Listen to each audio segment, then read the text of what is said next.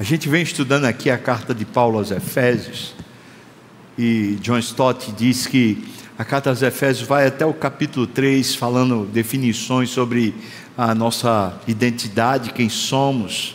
Ela é bem funda, bem teológica, debaixo de oração e debaixo de sentenças bem graves, bem fortes sobre a nossa identidade. Depois do capítulo 4 em diante, o, a carta trata sobre a, a nossa vida, as propostas práticas de como viver essa vida de Deus, aquilo que nós fomos feitos para ser. E portanto ela parte para uma parte mais é, ética, mais prática da vida. E essa segunda parte, John Stott diz que poderia ser definida com o verbo andar, porque Paulo coloca esse contraste os últimos estudos aqui, os últimos sermões, o contraste sobre os gentios, como eles andam nas vaidades do próprio pensamento, vazios de Deus, eles andam em, em orgias, em dissensões, em perdições, em descaminhos, mas os salvos, eles andam diferente, com novos hábitos, novos padrões, nova ética. A igreja muitas vezes perde a perspectiva do que, do que é isso que Paulo está ensinando. Muitas vezes a, a igreja começa a tentar viver o padrão que só pode ser produzido pelo Espírito. Quando a gente acredita que a ética cristã é fruto de um empenho nosso, o Evangelho se esvazia de significado no nosso coração só fica o legalismo. A gente fica envaidecido, embrutecido, cheio de razão, cheio de si mesmo. A força motriz da ética cristã é a nossa paixão por Deus. É uma dedicação, sim, um esforço, sim, mas por deixar de fazer por abrir mão, por submeter-se. É muito mais difícil se entregar do que fazer alguma coisa. É muito mais difícil esperar por Deus do que tentar resolver. É muito mais difícil se deixar encher do que buscar com seus próprios esforços.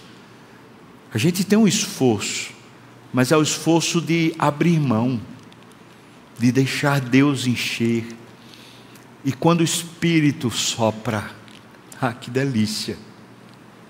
Quando ele enche, aquilo que é virtude de Deus, aquilo que é obra natural de Deus, começa a, a escorrer nos nossos membros, começa a fazer parte de uma vida.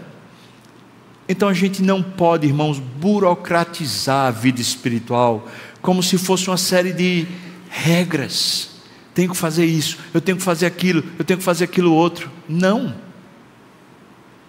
A vida de Deus é de Deus e só é vivida em Deus. Quando nos submetemos a Ele, nos deleitamos nele e nos apaixonamos por Ele, essa vida escorre em nós, ela transborda de nós ela enche a gente. Esse texto que a gente vai ler no capítulo 5, agora, do versículos 15 ao 21, fala sobre andar. E trata-se sobre dois, duas proposições de andar: andar em sabedoria e andar no espírito. Vamos ler capítulo 5, versículos 15 a 21, Efésios. Diz assim: Portanto, Vede prudentemente como andais, não como nécios, e sim como sábios, remindo o tempo, porque os dias são maus. Por esta razão, não vos torneis insensatos, mas procurai compreender qual é a vontade do Senhor. E não vos embriagueis com vinho, no qual há dissolução, mas enchei-vos do Espírito falando entre vós com salmos, entoando e louvando de coração ao Senhor com hinos e cânticos espirituais, dando sempre graças por tudo ao nosso Deus e Pai, em nome de nosso Senhor Jesus Cristo, sujeitando-vos uns aos outros no temor de Cristo. Meu Deus, por misericórdia, abra minha mente, clareie ela, Senhor, e me, me faça ter um coração apaixonado por Ti, Deus. E se quiseres, me usa agora. Também te peço, Senhor, pelos meus irmãos. Oh meu Deus, de que vale a gente simplesmente entender, se a gente não sair daqui apaixonado por Ti. Por isso eu te peço que a Tua palavra ilumine a mente e toque fogo nesse graveto do coração, Senhor. No nome de Jesus. Amém, Senhor Deus. Amém. Veja, uma vez que fomos transformados e salvos, então temos uma proposta, temos na verdade um privilégio, é o privilégio da salvação andar por um novo caminho, uma outra vida, não tem mais nada a ver com a velha vida. Andar em sabedoria, Paulo coloca aqui algumas razões. Ele diz: remindo um tempo, é como se ele estivesse dizendo assim: o tempo é tão curto, é tão escasso, então precisa ser remido. Depois ele diz: os dias são maus. Essa é uma segunda razão. Os dias são maus, então não perca tempo. Depois ele diz: Deus nos deu uma razão. E se ele deu razão, ele deu capacidade de a gente discernir, para a gente não ser insensato. E a outra razão que ele diz é que Deus tem uma vontade para nossa vida e a gente pode compreendê-la. Então, andar em sabedoria me parece ser uma espécie de confrontação de ideias. A ideia do insensato que perde tempo, mas a ideia do sábio é a ideia de alguém que compra o tempo de volta. Como é que compra? Porque a palavra remir aqui tem a ver com, com isso, comprar de volta. Então, como é que eu compro o meu tempo de volta? Conhecendo a vontade de Deus eu não só não perco tempo, porque eu passo a viver um plano eterno, onde o tempo já não, não vale nada porque é eterno. Então, eu compro o tempo porque minha vida ganha uma razão eterna e porque até meu passado, o tempo que eu perdi, é remido no novo tempo, o tempo de Deus. Então, ele fala de andar em sabedoria, dos versículos 15 até o 17. E depois ele fala de andar cheio do Espírito. E Paulo aqui parece indicar, através de um verbo imperativo, enchei-vos. E depois ele usa quatro gerúndios. O primeiro gerúndio é falando, o segundo é louvando, o terceiro é dando graças e o quarto é sujeitando, sujeitando-vos no caso. Vamos pegar esses dois pontos e tentar estudá-los aqui. Primeiro ponto é privilégio de poder andar em sabedoria. Veja só, irmãos, a nossa tendência é estar tão sabotado pela esquizofrenia do tempo, pelas coisas da vida, que a gente não se apercebe que o nosso cansaço, esgotamento é justamente uma perda de tempo. É como se a gente estivesse querendo resolver a nossa vida, que já foi resolvida, e isso é irracional. Se eu e você cremos que a nossa vida foi comprada pelo sangue de Cristo e que foi comprada para ser inserida num plano eterno, então essa coisa de correr atrás da vida é pura perda de tempo. Quando você lê Eclesiastes, ele diz com todas as letras que a gente tem vaidade quando a gente corre atrás do vento. A palavra vaidade no, no, no hebraico ela significa uma respiração resfolegante. Aquela respiração de alguém que está muito cansado, essa respiração. Portanto, a vaidade é quando eu e você estamos tão empenhados em tantas coisas, correndo para ter uma vida, para fazer uma vida, para construir uma vida, que nós perdemos a vida, perdendo o tempo da vida. Essa é a ideia, mais ou menos, que Paulo está colocando aqui. Então ele diz: tem um novo padrão. Ele vede prudentemente comandais. Duas palavras que ele usa, uma palavra é os nécios não são assim, e a outra palavra ele diz os insensatos não são assim. São duas classes de pessoas que estão caracterizadas no Velho Testamento como sendo pessoas sem Deus insensatos porque andam na vaidade dos próprios pensamentos, são nécios porque eles não têm vista para o futuro, eles não conseguem perceber a eternidade, eles são cegos, então eles só veem o imediato, eles só veem a razão existencial de anos à frente aqui e não a perspectiva eterna. Ele está dizendo: eu e você fomos comprados, então veja tem um caminho proposto. Eu uso uma analogia, estou querendo lançar essa analogia para ver se você percebe. Faz, aí, faz, faz de conta que a gente vivia num reino, ou vivia numa cidade, que tinha um governador. Aquele governador, ele criou umas estradas para a gente ir do ponto A até o ponto B. Essas estradas eram caminhos perigosos, cheios de assaltos, ruínas, caminhos também escabrosos, mal feitos. Mas quando a gente saía do ponto A para o ponto B, a gente sempre tinha que ir por aquelas estradas, porque o nosso governador só tinha feito aquelas estradas. E nós nos acostumamos a andar por aquelas estradas. Mas aquele velho governador morreu. E veio um novo governador. E quando chegou o novo governador, ele criou novos caminhos para a gente ir do ponto A para o ponto B. Esses caminhos agora são caminhos retos, justos, planos, mas eles às vezes são mais longos. Eles eh, são muito diferentes daqueles que a gente estava acostumado a andar. Essa analogia é para falar sobre a nossa velha vida e a nova vida. Quando nós éramos governados pelo pecado, quando nós éramos alheios à vida de Deus, nós tínhamos uma natureza caída, pecaminosa, que ela só conseguia ir pelos caminhos escabrosos. O fim dele sempre é morte. Mas o velho homem foi crucificado com Cristo, amém, irmãos? Está lá em Romanos capítulo 6. E agora nós somos recriados em Cristo Jesus, segundo Deus, essa nova criação tem um governante, o governo é do Espírito Santo. E ele tem novos caminhos para a gente.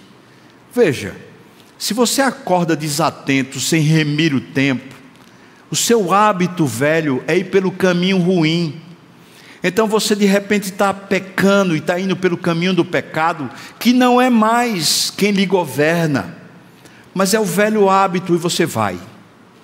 Mas se você reme o tempo, se você usa o tempo de forma sábio para a vontade de Deus e não para fazer a vida funcionar, o que é que acontece?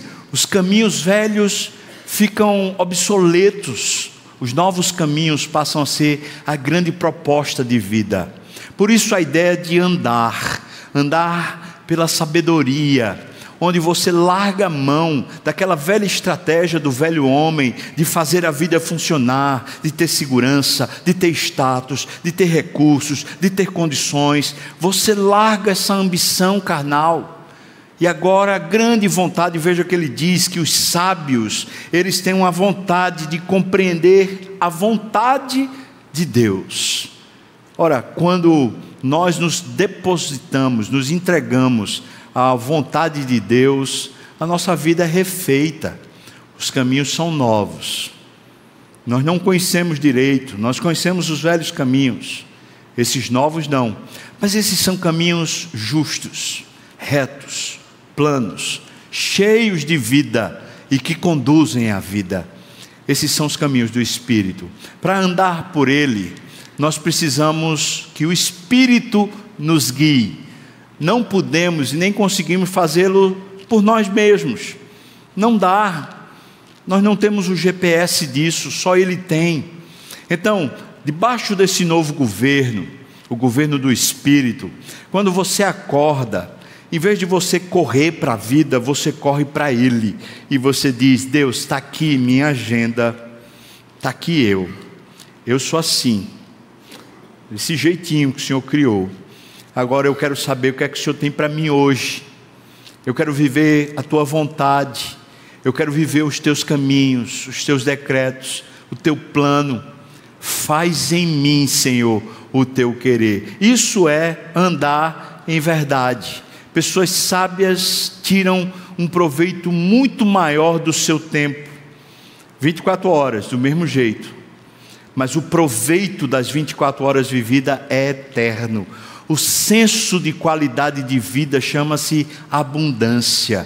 Um negócio novo toma você, porque você sabe que não está vivendo para o mês ou para concluir uma etapa, você está vivendo para um padrão eterno alguma coisa que não se esgota, alguma coisa que lhe preenche, lhe dá um senso e uma significação existencial.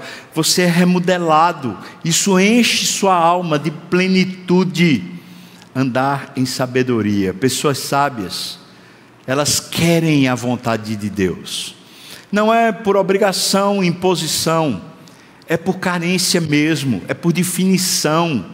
Nós precisamos de um plano maior, de uma transcendência, de viver para uma causa mais nobre do que correr atrás do pão, do que correr atrás do dinheiro ou do status. Essa é a vontade de Deus. Transcende a gente, leva a gente a uma vida de outro nível. Talvez na terra a gente não tenha tanto recurso, talvez a gente não seja tão aplaudido, tão reconhecido como outros, como pessoas que estão sem Deus. Mas um fato é nós já transcendemos. Nós já estamos recebendo prêmios que são maiores do que os prêmios da terra. E vamos receber ainda mais depois que a gente partir daqui e a gente for viver no céu. Irmãos, Paulo diz assim em Colossenses: buscai as coisas lá do alto, onde Cristo vive nosso, nossa busca, nosso tesouro, onde a gente pode amontoar, onde a gente pode ser ganancioso, onde a gente pode ser ambicioso, é no padrão celestial. E só tem uma maneira de você ser ambicioso no padrão celestial: fazendo a vontade do Pai. Quando eu era adolescente, ali, jovem e tal, estava assim na igreja, tinha conferência missionária, aquelas coisas lá, e de repente assim tinha aquele apelo, né? Você quer. Normalmente era assim: alguém dava um testemunho, alguém falava que estava numa tribo, ou que estava vivendo uma vida assim bem difícil, num, num, país muçulmano, passando por muito problema e tal. E aí no final o sermão era assim: Você quer se entregar a Deus, dar a sua vida ao Senhor, para Ele levar você para qualquer lugar? E aí umas duas ou três pessoas levantavam a mão quando muito. Aí a pessoa dizia: Vem cá, a gente quer orar por você e tal. Eu era uma dessas pessoas que ia para frente. Mas Deus é muito bom comigo, porque eu fui descobrindo, à medida que eu fui caminhando com Deus, que isso não é para dois ou três. Na verdade, isso é um único padrão para quem é crente. Deus que escolhe levar alguns para uma tribo ou para um país de perseguição islâmica, é o mesmo Deus que escolhe colocar alguns em Recife, colocar alguns numa empresa, outros num departamento ou numa parte do governo, outros vão ter negócios próprios, outros vão ser empreendedores, outros vão trabalhar com, com finanças, com mercado. Múltiplas maneiras de Deus inserir a gente na vida dele. Mas o fato é o seguinte: crente que é crente, ele já largou a vida dele, ele já abandonou no altar, e ele disse: Senhor, só me interessa numa coisa, só uma coisa, eu quero viver para ti, Deus, eu quero viver a tua vontade, Senhor, seja qual for, do jeito que for, eu quero viver para ti. Esse é o seu privilégio, irmão. Não é mais uma vida para 10, 50, 100 anos. É uma vida para a eternidade. Por toda a eternidade, o que a gente vive hoje, a gente vai viver com muita plenitude. Eu estou caminhando para lá, não só porque eu vou morrer fisicamente, Mas eu estou caminhando para lá porque eu passei dessa vida para a vida eterna. Aqueles que estão em Cristo já ressuscitaram com Cristo espiritualmente na vida eterna. Mas andar cheio do Espírito Santo é o segundo padrão. E veja, a Bíblia é tão cheia de recursos quando fala a respeito do Espírito Santo, ela é tão rica. Eu queria que você desse uma olhada na importância que o Espírito Santo exerce na nossa vida, dentro de uma perspectiva rápida aqui na, na Bíblia. É o Espírito Santo que nos convence do pecado, é o Espírito Santo quem opera em nós o novo nascimento, é o Espírito Santo que ilumina o nosso coração para a gente entender, conhecer as Escrituras é o Espírito Santo que intercede e consola por nós com gemidos inexprimíveis. É o Espírito Santo que nos batiza no corpo de Cristo. É o Espírito Santo que testifica com o nosso espírito que nós somos filhos de Deus. É o Espírito Santo, o único da Trindade que de fato habita nesse tabernáculo que é o nosso corpo. Dá para entender a dimensão da importância do Espírito Santo nessa nova vida? Veja, ele faz essa vida acontecer em todos os termos. Quando a gente chega nessa carta aos Efésios, veja o que Paulo falou para nós. Paulo disse que no, no, capítulo 1, versículos 13 e 14, nós somos selados pelo Espírito. Segundo, versículo 4, capítulo 4, versículo 30, que não devemos entristecer o Espírito Santo. Agora, no versículo 18 do capítulo 5, ele diz: sejam cheios enchei-vos do Espírito Santo. Hernandes, Hernandes Lopes diz assim: Pois é possível ser nascido do Espírito, ser batizado com o Espírito, habitado pelo Espírito, selado pelo Espírito e ainda assim estar sem a plenitude do Espírito. É sobre isso que Paulo está falando. Estar pleno. É por isso que Paulo está ordenando o enchimento do Espírito.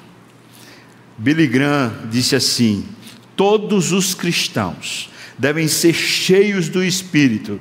Qualquer coisa menos que isso é só uma parte do plano de Deus para a nossa vida.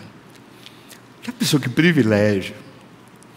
A pessoa da Trindade que expressa a santidade de Deus, chamada Espírito Santo ele já está em você, mas ele pode tomar as rédeas por completo da sua vida. E você já pensou que novo padrão passa a ser sua vida se ele, o próprio Deus, toma as rédeas e começa a fazer tudo em você e através de você? Essa plenitude, esse enchimento. É isso que Paulo está falando aqui. Veja, vamos entender do que é que Paulo está falando. Ele diz que é para a gente se encher e o verbo está no modo imperativo. Ou seja, qual é a opção que temos? Quando Deus ordena para os crentes, o que é que resta? Dizer que não? Dizer que eu não consigo? Dizer que eu não posso? Como? Como eu não consigo? Como eu não posso, se ele está ordenando? Ora, se vem em forma de imperativo, significa que há um empenho dele mesmo e que ele vai pro provocar e condicionar todos os meios para que eu possa. Não depende de mim, é uma ordem de Deus. E tudo que é vontade de Deus e decreto de Deus, Deus tem os meios para fazê-lo e fará. Portanto, irmãos, há aqui uma convocação de Deus. É muito interessante quando ele fala desse imperativo, porque ele fala sobre a perspectiva de alguém que está sendo controlado. Ele diz: Não vos embriagueis com o vinho no qual há dissolução. Ora, uma pessoa que está embriagada, ela está debaixo do controle do álcool ela já não responde pelas emoções dela, ela não responde mais pela boca dela, ela não responde pelos atos dela, da, dirigir ou fazer qualquer outra coisa, porque, porque o álcool é quem está tomando conta dela. Então, Paulo faz aqui um paralelo. Ele diz: do jeito que o álcool controla alguém e a pessoa já não responde por si, encha-se do espírito. Não vos embriagueis com vinho no qual há dissolução, mas enchei-vos do espírito, ou seja, deixe ele controlar suas emoções Deixe Ele controlar as suas habilidades, as suas competências, deixe Ele controlar sua boca, deixe Ele controlar, controlar suas emoções, deixe Ele controlar. Enchei-vos. O verbo está numa forma plural, ou seja, não se trata de uma coisa pessoal, ela é uma coisa coletiva. Isso é para o povo e não apenas para o indivíduo. Isso é uma proposta para a igreja, não é proposta para uma casta, uma elite espiritual dentro da igreja. Somos todos. Isso não é uma proposta para alguém que, que, se dizendo crente, ele não se lança nessa jornada. Porque se ele é crente, o imperativo inclui ele, porque é para todos. De maneira que é quase é inaceitável, é quase inacreditável que alguém diga eu sou crente e essa não é a jornada pessoal, essa não é a glória e o privilégio pessoal que a pessoa viva.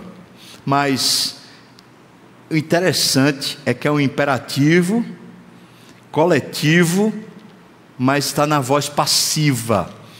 E o grego tem isso, um imperativo passivo é um imperativo para que você se encha sem esforço seu. Isso é lindo, não é?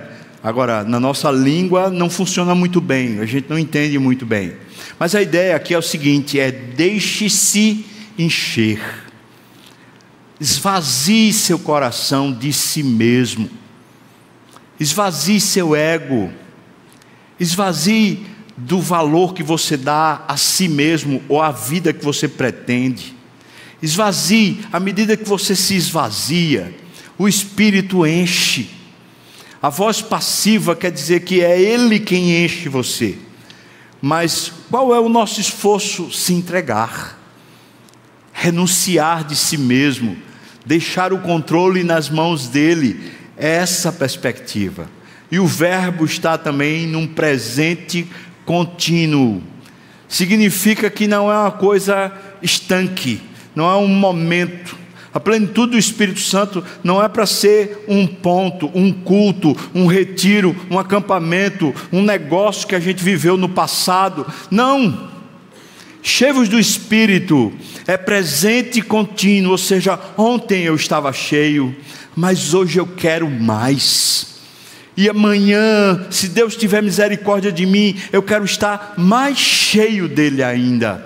Sabe, irmãos, Jesus Cristo, no seu sermão apocalíptico, ele diz assim: que nos últimos dias o amor de muitos se esfriará. A igreja, os cristãos, vão ficando frios do amor. E o amor é a grande mola propulsora para a gente se dedicar a Deus, para a gente se entregar a Deus. É porque o amamos que nós o queremos.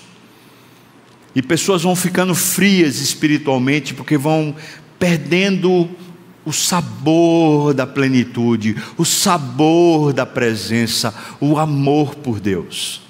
Mas lá Jesus diz assim: Mas o amor se esfriará de quase todos, mas aquele que perseverar até o fim, esse será salvo. Sabe o que Jesus está dizendo ali?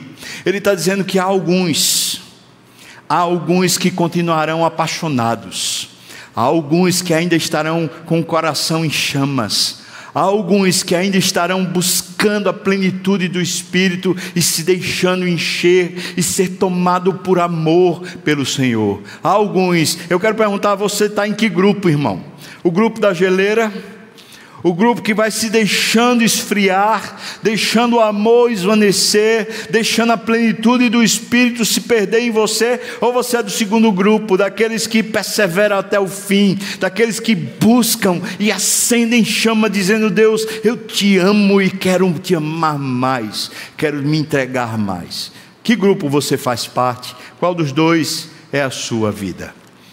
Veja, quando o Espírito Santo enche, ele provoca resultados. Alguns resultados que estão expressos aqui, versículo 19, ele diz: falando entre vós com salmos, entoando e louvando, louvando de coração o Senhor. Mas, especialmente falando entre vós com salmos, mostra que há uma, uma nova maneira da gente se relacionar. O Espírito enche e a gente passa a ter como ambiente de fala e de conversa louvor salmos, palavra de Deus, começa a encher a nossa articulação mental e também da, da, da boca. Muda, isso é comunhão, resultado da presença e da plenitude do Espírito Santo. Segundo resultado, ele diz assim, versículo, versículo 19: entoando e louvando de coração ao Senhor com hinos e cânticos espirituais. Veja, se é falando entre vós, está se aplicando à comunidade. Mas quando ele fala de louvar de coração, ele fala ao Senhor. Ou seja, ele muda a perspectiva. O Espírito Santo faz a gente ter comunhão, mas o Espírito Santo, quando inunda o nosso coração, faz a gente ter adoração. Comunhão é entre nós, mas adoração é só a Deus. Então, a gente fica querendo Ele. E é muito lindo a maneira como ele fala, né? De coração. Não é mais aquele culto ou aquela maneira seca, vazia. Hernandes diz assim, achei lindo esse, isso que ele colocou. Não é uma adoração fria, formal, sem entusiasmo. Um culto vivo, não é carnal e nem é morto não podemos confundir entusiasmo com um barulho carnal e nem com emocionalismo. O culto verdadeiro é em espírito e em verdade, é cristocêntrico, é alegre, irreverente e vivo ao mesmo tempo. É isso. Muda a maneira como a gente enxerga o culto muda a maneira como a gente adora Deus, a plenitude, dá um entusiasmo, mas não é fruto de uma coisa que a gente quer aparecer ou transparecer, é uma plenitude, é um sabor, é um gozo, é uma alegria que inunda a nossa vida. Terceiro resultado, versículo 20 diz: dando sempre graças por tudo ao nosso Deus e Pai, em nome do Senhor Jesus Cristo. O resultado é o que? Gratidão. Eu falei na, no momento da, do ofertório, gratidão muda tudo. E muda mesmo. Quando o Espírito Santo inunda a gente, a gente valoriza a obra de Cristo cada vez mais. E o que Cristo fez faz a gente ter um coração extremamente agradecido. A graça, essa essa coisa né, que a gente não tem como defini-la muito bem, porque ela é tão grande, especial e ao mesmo tempo é tão enigmática. A graça, ela tem duas mensagens fortíssimas. Uma, eu estou falido, eu não consigo resolver minha vida, o pecado me destruiu, eu sou um miserável. A graça ela anuncia a minha completa falência, que não tinha jeito para mim. Mas a segunda mensagem da graça é que Deus me amou, e me amou absurdamente. Ele conseguiu superar a minha incompetência, e ele se fez carne para morrer tomando o meu lugar assumindo a minha incompetência e assumindo o meu pecado, ele foi lá e morreu a minha morte para me resgatar da minha perdição.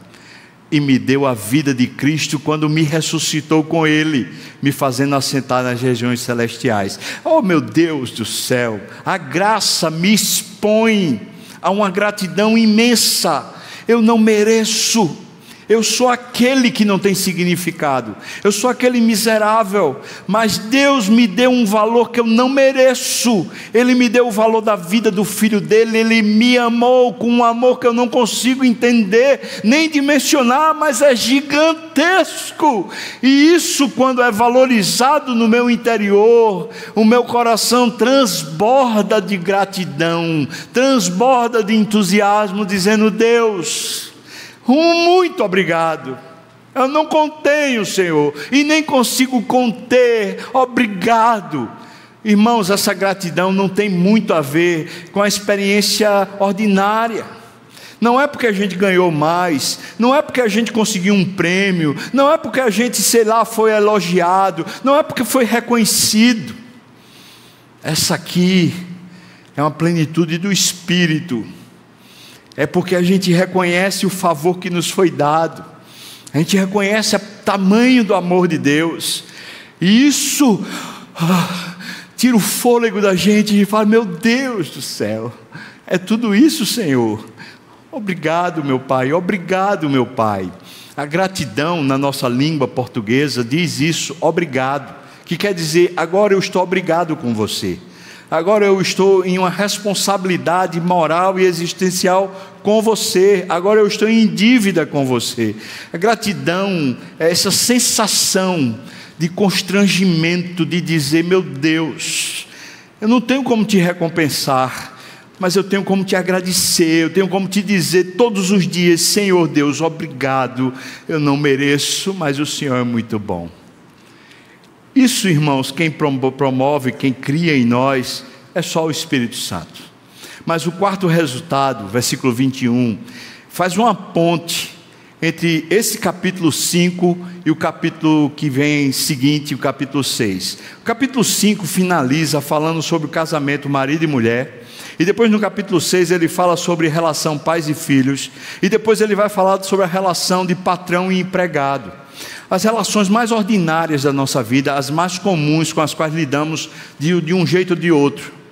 Veja, ele está fazendo uma ponte, ele está dizendo que a gente anda em sabedoria, remindo o tempo, ganhando o tempo de volta, vivendo a vontade de Deus, e agora enchendo-se do Espírito, ou o Espírito enchendo o seu coração, uma plenitude de vida começa a lhe transformar e a consequência de você estar em comunhão, de você adorar a Deus, de você ter um coração grato, vem a quarta consequência, uma submissão. Veja que ele diz aqui: sujeitando-vos uns aos outros no temor de Cristo. Submissão ou essa sujeição é uma condição de humildade, de reconhecimento que nós não merecemos, que eu não mereço mas eu posso ser usado para abençoar você na missão que Deus lhe deu. Posso estar junto com você, somando com você na missão que Deus lhe deu. E a igreja funciona exatamente assim, nessa missão de Deus sobre a vida de cada um e todos nós ajudando uns aos outros a viver a missão com submissão à vontade de Deus. A submissão que é colocada aqui quando diz sujeitando-vos ela reporta a ideia de você considerar o outro como superior a você mesmo. É interessante, né? É, igualdade de valor, que é o que está sendo tratado aqui, não é a mesma coisa que identidade de papel. Por isso, depois ele vai fazer falar sobre marido, sobre esposa, pais e filhos, servos e senhores. Não é a mesma coisa, a identidade é o que ele está tratando aqui. Porque você sabe quem você é, e porque você sabe a missão que Deus lhe deu, por causa da vontade dele, transmitida pelo Espírito, então você se submete à missão de Deus, através de muitas vidas e através de muitas pessoas. Em outras palavras, irmãos, o Espírito Santo, de uma forma muito invisível, ele vai mudando toda a nossa percepção de vida. Ele vai, à medida que ele vai enchendo o coração da gente, ele vai dando um novo sabor à vida. A vida vai ficando boa. Não as circunstâncias vão ficando boas, mas a vida. Ela estava vazia, seca, ensimesmada, correndo atrás do vento, cega, pobre, perdida, ela agora está tomando gosto de eternidade, está assumindo um novo elan, um novo desejo, um novo anseio, vai assumindo novas propostas, vai transcendendo, vai gerando em nós uma maneira nova de perceber os relacionamentos, a nossa relação com Deus vai mudando e a nossa capacidade de agir na terra, a nossa missão vai sendo transformado. Em outras palavras, tudo começa a ser transformado e isso é a nova ética. O novo comportamento é fruto dessa mudança que o Espírito Santo vai condicionando a gente, vai transformando a gente. Aquele velho governador não está mais vivo. Os caminhos escabrosos do pecado podem estar lá mas o Espírito Santo, novo governador da nossa vida, ele começa a guiar a gente pelos caminhos retos, planos, justos, cheios de vida, reproduzindo ou conduzindo a gente para uma vida muito mais cheia, muito mais plena. Eu não posso perguntar para você no final desse semana, você quer isso? Foi uma ordem. Não tem como perguntar você quer. Mas eu tenho como perguntar se você tem vivido isso. Essa tem sido sua proposta, a sua proposta de coração. Meu Deus, eu quero estar mais apaixonado por Deus. Eu quero me entregar melhor e maior, mais a Deus. Eu quero. Para Ele fazer o que Ele quiser. O que Ele quiser.